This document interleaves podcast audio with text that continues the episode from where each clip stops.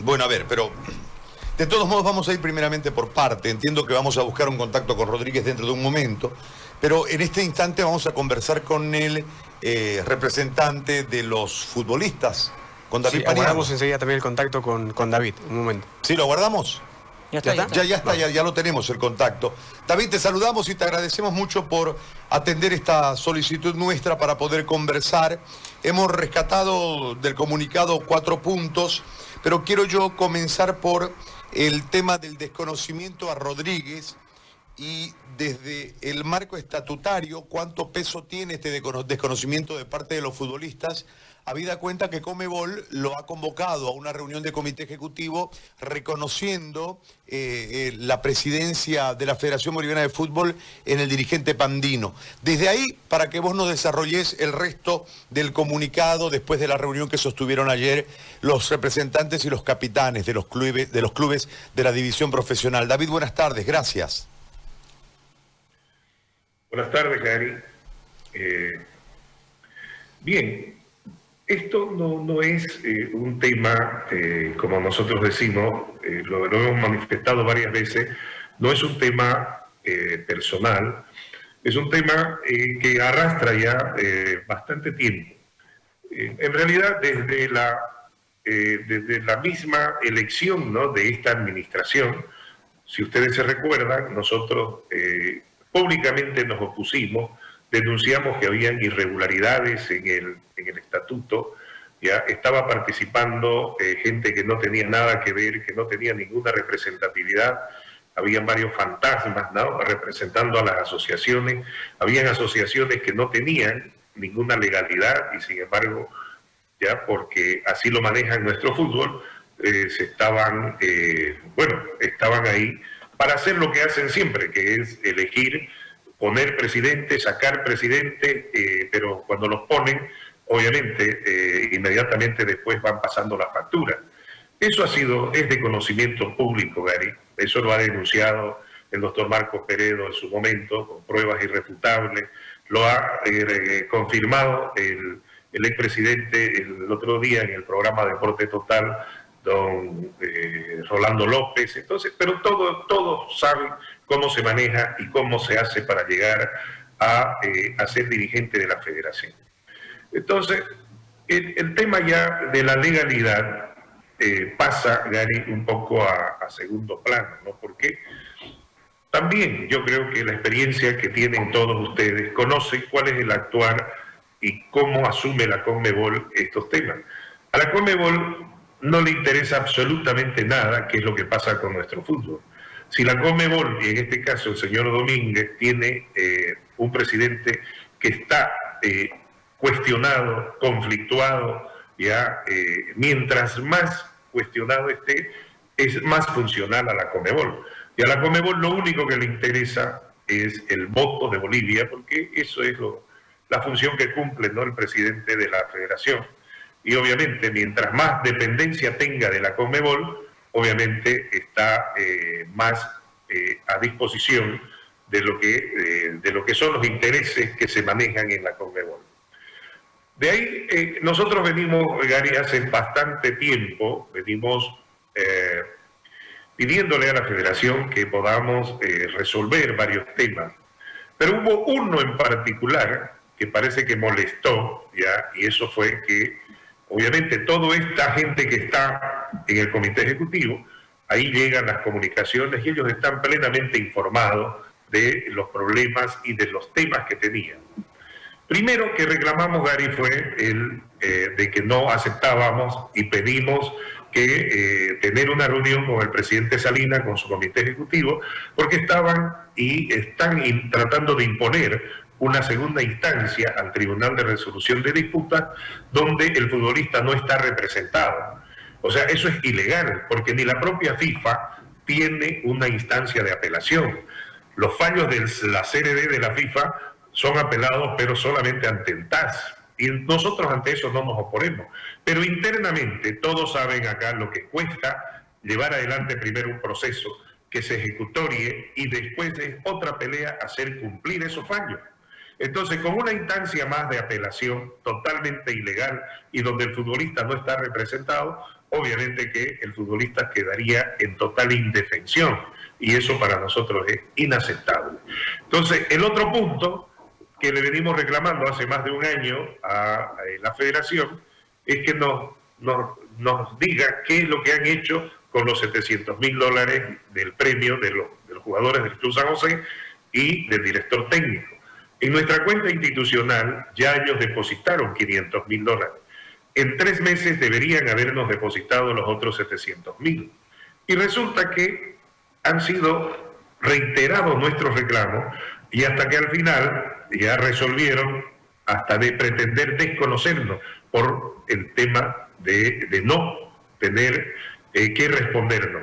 Cuando ya es público, todo el mundo sabe dónde se ha ido esa plata, pero obviamente no es nuestra obligación, porque el gremio está de por medio y los futbolistas lo saben. A favor fue que le entregaron los primeros 500 mil dólares y estaba comprometido, esta, esta ignoración era íntegra para que a través de favor llegue a sus beneficiarios que eran los campeones, fueron los que generaron esa plata, más de 3 millones de dólares que... Eh, entonces, ese premio que convinieron, que el presidente Martínez te ignoró, que ya no se podía tocar, la federación lo dispuso para otra cosa. Ese es el otro tema también que hasta el día de hoy no conseguimos que nos respondan.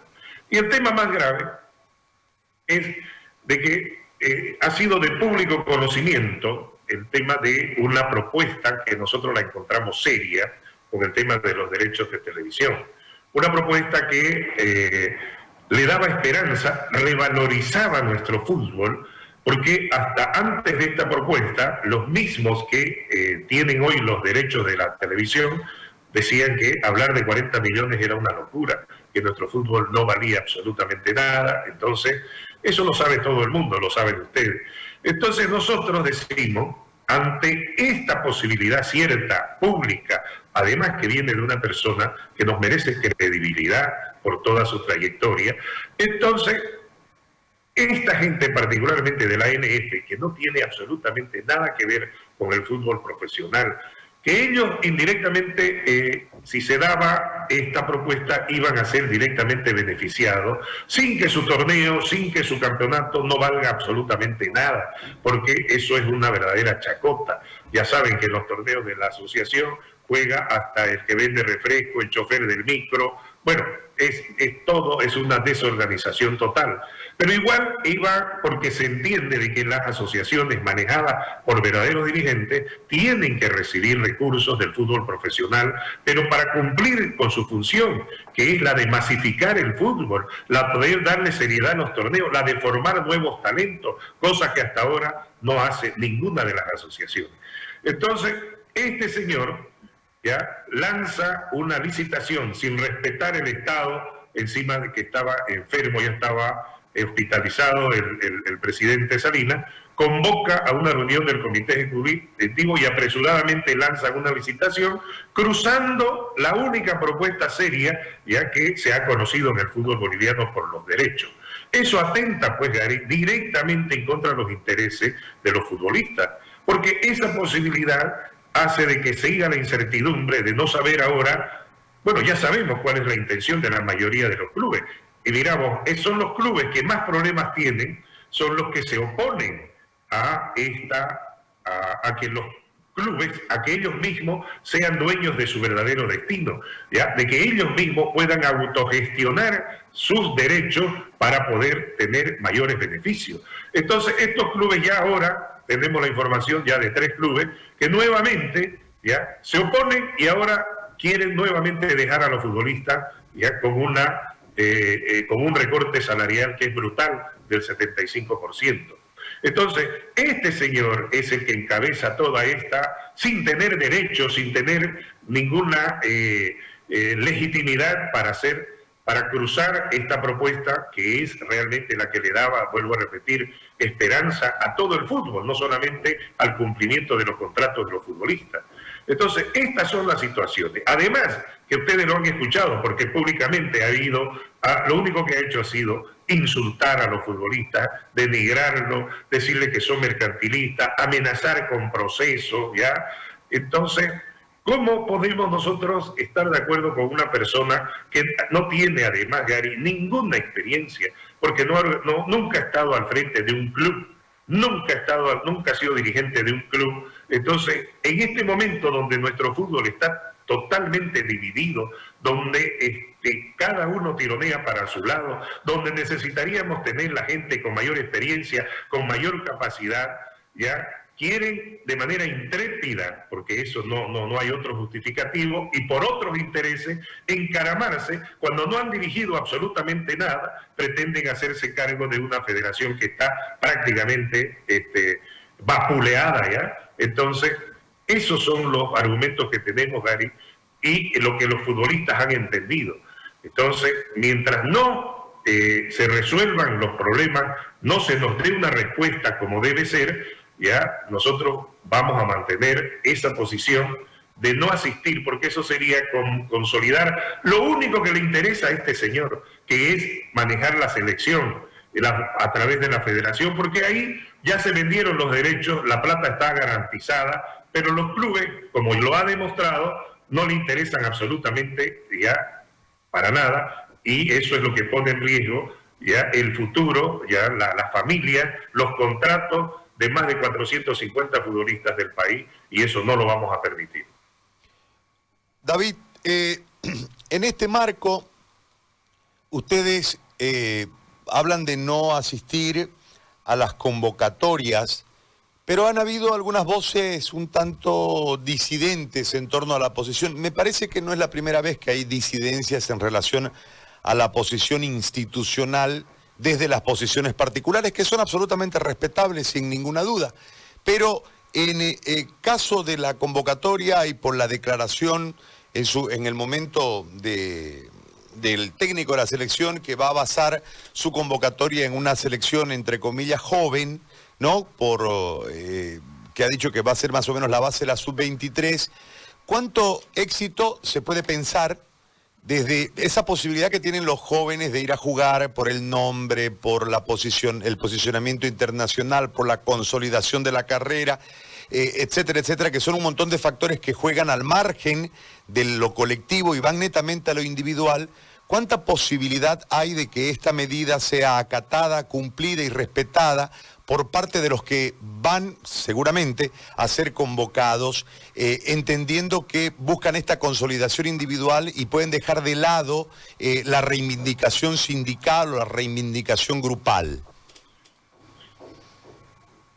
Primero que ayer hemos aclarado con todos los capitanes que esta determinación, eh, como hemos hecho anteriormente otra, no la obligamos nosotros. Nosotros convencemos al futbolista, creemos que eh, en esta situación más que todo, ya eh, no se puede eh, poner en riesgo el colectivo simplemente por tener algunas ambiciones, porque le hemos demostrado a los jugadores que más bien en esta administración el futbolista ha sido, ha sido totalmente maltratado no nos olvidemos ya que en pleno torneo en la Copa América no tuvo mejor ocurrencia que el presidente de, sacar una declaración haciendo quedar mal verdaderamente al futbolista. Ya lo habían hecho antes con una actitud canalla, porque no es otra cosa, cuando nadie salió a desmentir, cuando eh, un, un, mercenario que se la da de periodista en La Paz hizo, sacó el rumor de que los futbolistas estaban exigiendo 40 mil dólares para ir a la, Copa América. Nadie de la federación dijo, no señores, esto es mentira, sino que dejaron que todo el público ya se fuera en contra de los futbolistas, haciéndolos aparecer realmente muy mal.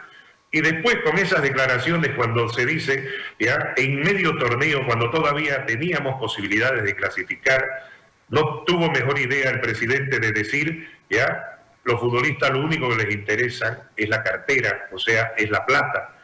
También para que echarles encima a los futbolistas, que son los que ponen la cara, los que ponen el pecho ya, y los que salen a, defender ya eh, eh, nuestra selección.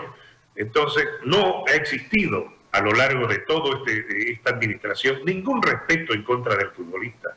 Y eso está claramente demostrado con las declaraciones que ha hecho este señor Rodríguez, ¿ya? cuando dice que los futbolistas son mercaderes, ¿ya? Que, los va a sancionar, que se los va a castigar, que, o sea, sin tener ninguna, ninguna autoridad, ninguna experiencia, que eso también es lo más grave, Gary, sin tener ninguna capacidad, ninguna experiencia y peor autoridad moral ya, porque bueno, sus antecedentes lo conocen todos ustedes. Entonces, obviamente que nosotros eh, entendemos que por ahí, eh, porque el, propio técnico se las está dando, ya, de llamar a los más jóvenes, y este, esta pelea, ojalá los, los, futbolistas puedan entender que no es en contra de la selección.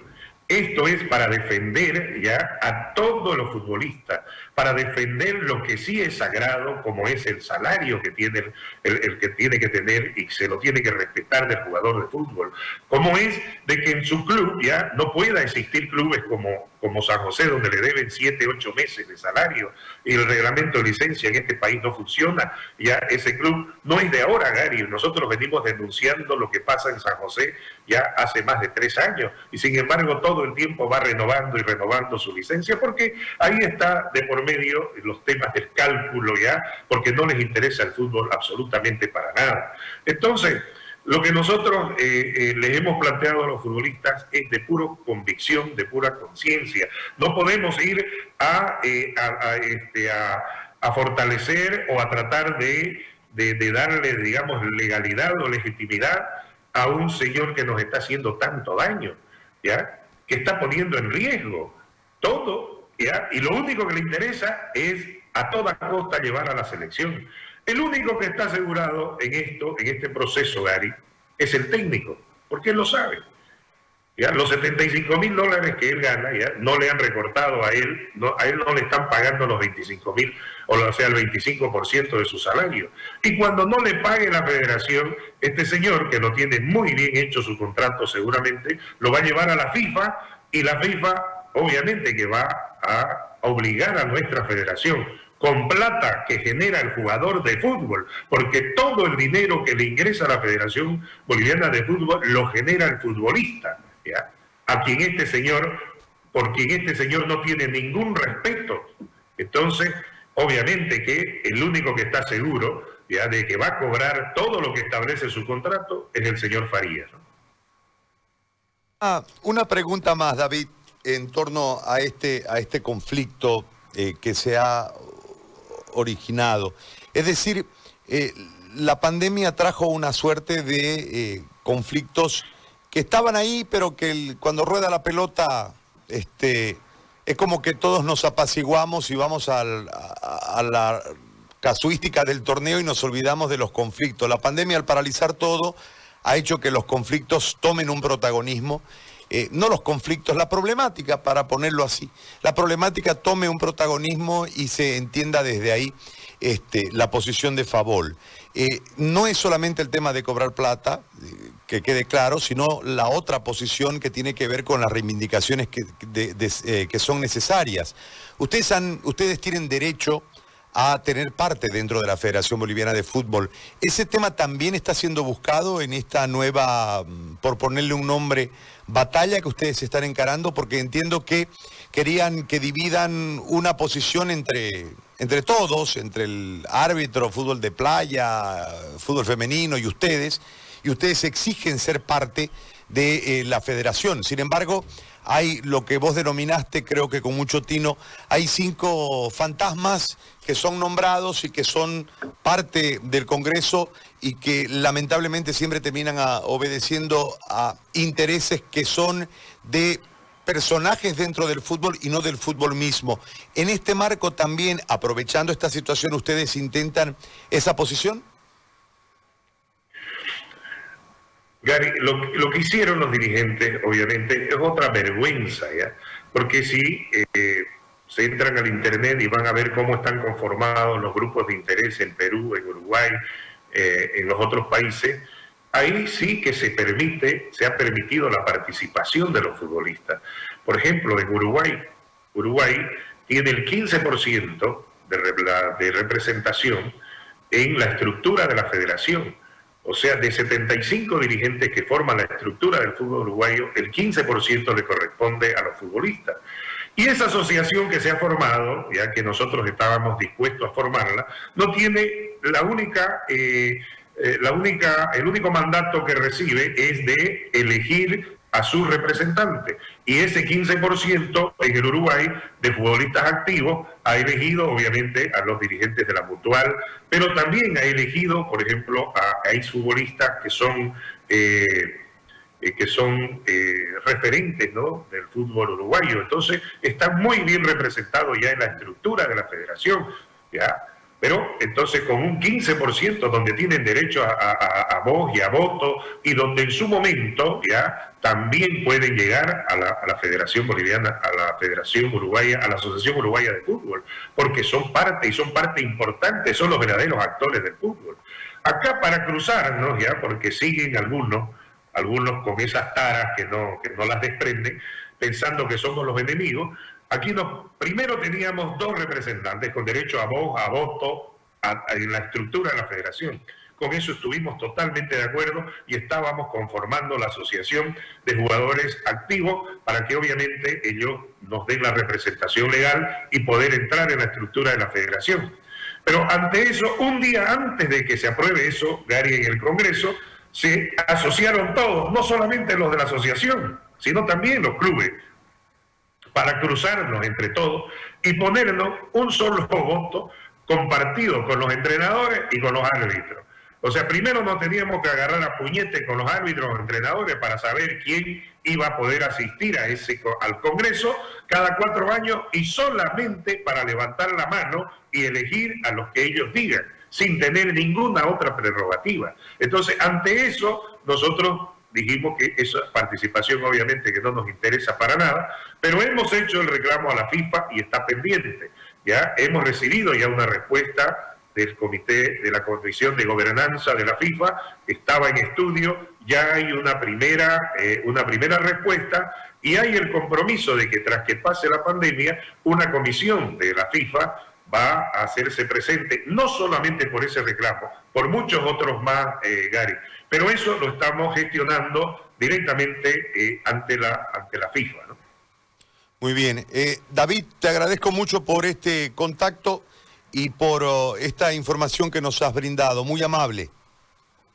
Muchísimas gracias, Gary. Un saludo a Rubén y a todos los que conforman tu set. Un fuerte abrazo y a seguirse cuidando, por favor. Igualmente, gringo. Gracias. Igual, gracias. Bueno, ahí está David Paniagua. Claro, clara la posición de los jugadores expresada por David, este, ratificada ayer en la reunión, ¿no? Sí, justamente este comunicado que se dio.